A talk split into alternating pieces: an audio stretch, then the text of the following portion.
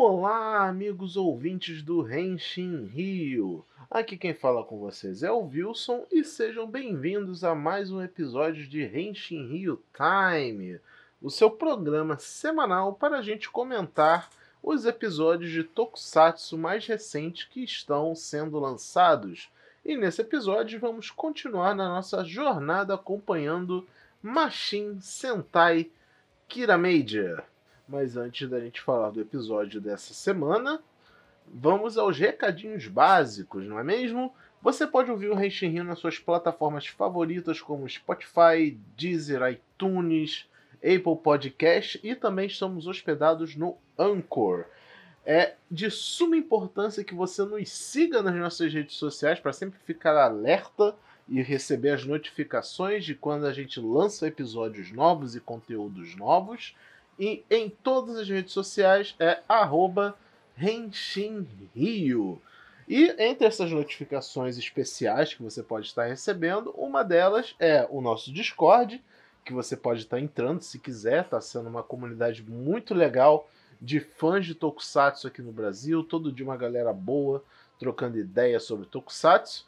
E também quando iniciamos lives no nosso canal da Twitch. Temos algumas regulares como Henshin Hill Time Live, que é a, versão desse quadro, só que ao vivo, quando a gente comenta o episódio da semana de Ultraman Z. E também temos o Henshin Hill News, que é mais ou menos de duas em duas semanas, que a gente comenta as últimas novidades do mundo do Tokusatsu e trocamos uma ideia com os ouvintes. Fora os nossos quadros, que a gente ainda vai fazer um calendário bonitinho das nossas lives de gameplay de jogos de Tokusatsu, vejam só. Então tem muito conteúdo do Henshin para vocês acompanharem. Pedimos encarecidamente, por favor, que acompanhem esses conteúdos que a gente gera, ok? Então, sem mais delongas, vamos ao episódio da semana de Machine Sentai Kira Major, episódio 19.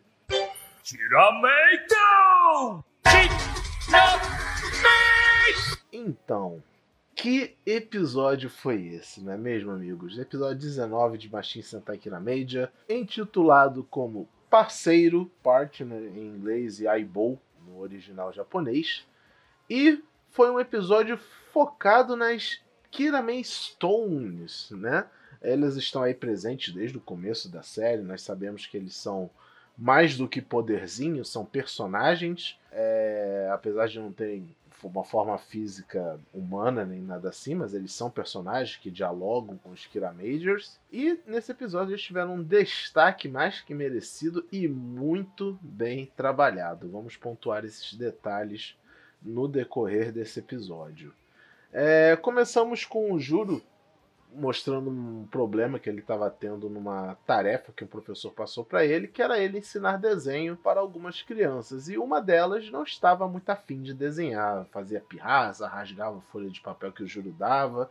Aí ele foi pedir um conselho aos amigos e foi um momento para o roteiro reforçar os adjetivos né, que compõem a personalidade de cada um dos membros.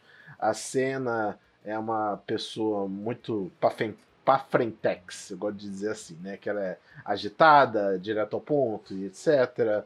O Tametomo, ele é um, ele é um exímio líder, ele comanda tanto os Clamadias, né? Diga-se de passagem, quanto a equipe de eSports que ele lidera. Shiguro, ele tem uma personalidade um pouco mais cativante.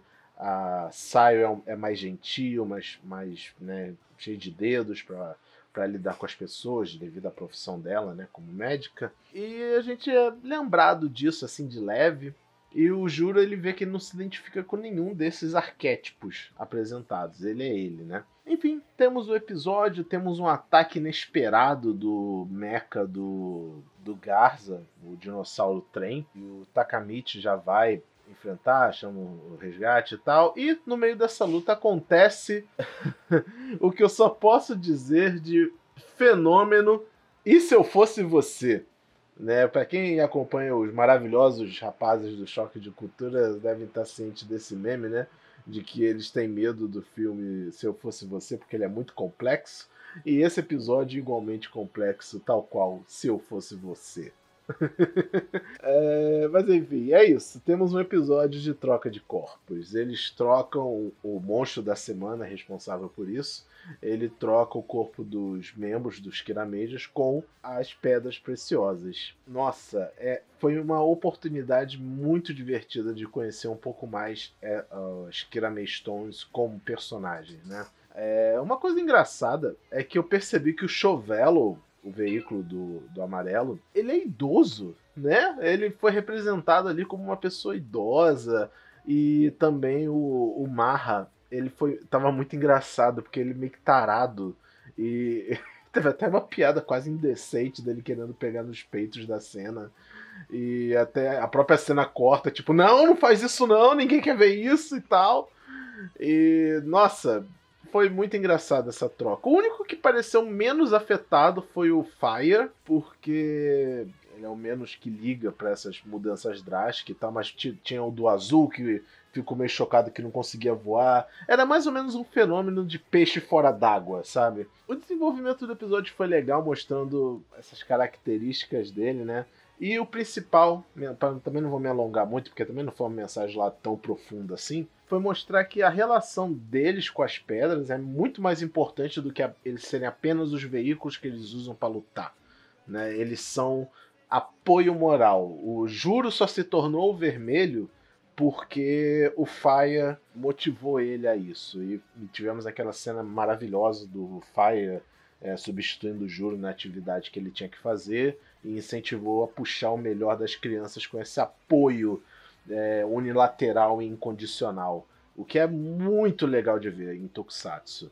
É, eu acho que esse, esse, esse tipo de episódio que a gente teve, com essa mensagem de reforço moral, que você tem que ajudar os amigos, incentivar eles a puxar o melhor deles e tal, é o tipo de coisa que faz Tokusatsu ser tão maravilhoso, sabe? Ser o tipo de mídia de entretenimento obviamente voltada para criança, mas não só para criança. É um tipo de mensagem que serve para todo mundo, que faz ser tão legal, sabe? É, é aquela coisa que você assiste e dá aquele quentinho no coração de você ter visto uma mensagem dessa sendo passada. E é basicamente isso. O resto foi cena de comédia, umas palhaçadas, uma troca entre as pedras e eles, porque agora como as pedras estavam em uma situação desconfortável para elas, porque eles não eram humanos nem nada, eles não sabem se mexer como humanos, eles não sabem lutar como humanos nem nada. Então tinha que os personagens dos Kiramades, agora como pedras, fazer esse incentivo e ver o lado, ter essa empatia de ver o lado da, das pedras da situação e agora era eles incentivando as pedras a serem melhores, a dar dicas e etc. Né? Foi bem legal. O monstro da semana foi meio esquisito, porque ele a temática dele era mudança de casas, né? Ele tinha uma cabeça em forma de casa e era esse conceito de que quando você se muda, você muda junto com a casa, sabe? Uma coisa meio assim. Foi, sei lá, simbólico e mais esquisito. Não, não sei se eu sei dizer se eu gostei. Também isso não foi lá muito relevante. A não ser o fato de ele ser o responsável por fazer a, as trocas. O Takamichi foi o único não afetado, né? Porque ele é a própria Kirame Stone. Então ele ficou normal. Então, por causa disso, ele ficou meio apagado.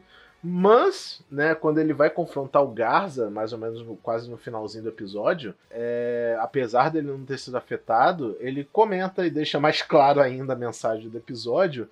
Mas também me fez pensar o seguinte: tipo, ele foi afetado dessa forma, né?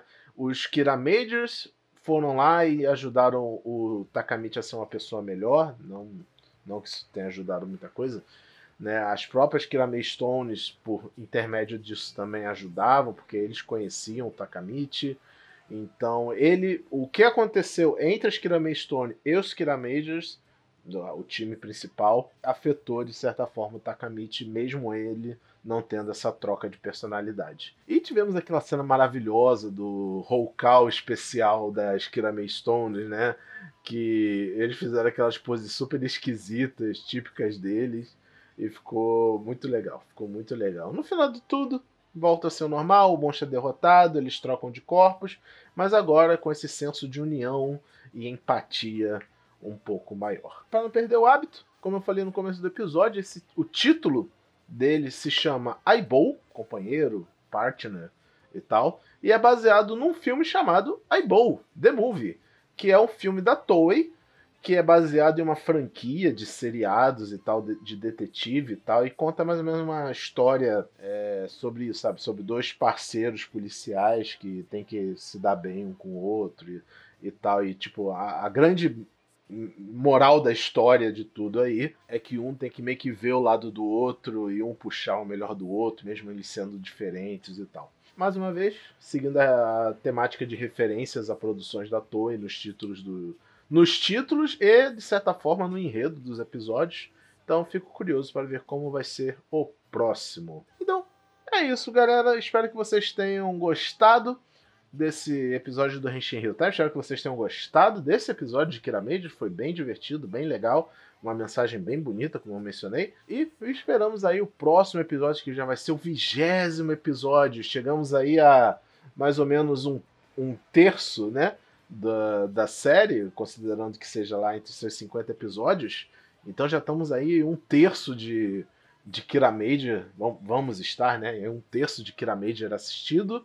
E quero saber como é que está sendo a, a aceitação de vocês com esse Tokusatsu. Né? Deixa aí nos comentários no Twitter, no Facebook, lá no Discord, comentem lá, beleza? Aqui é um abraço do Wilson para vocês e até a próxima.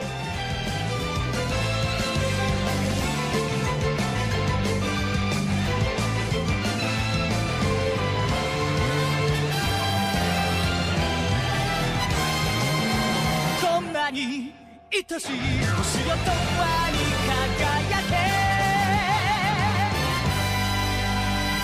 故郷の盾となれ希望の剣となれ夢は一人で見るよりみんなで見るほど強くなるかかんと限界などドカンと超えてこ正義に使え闇を立て走る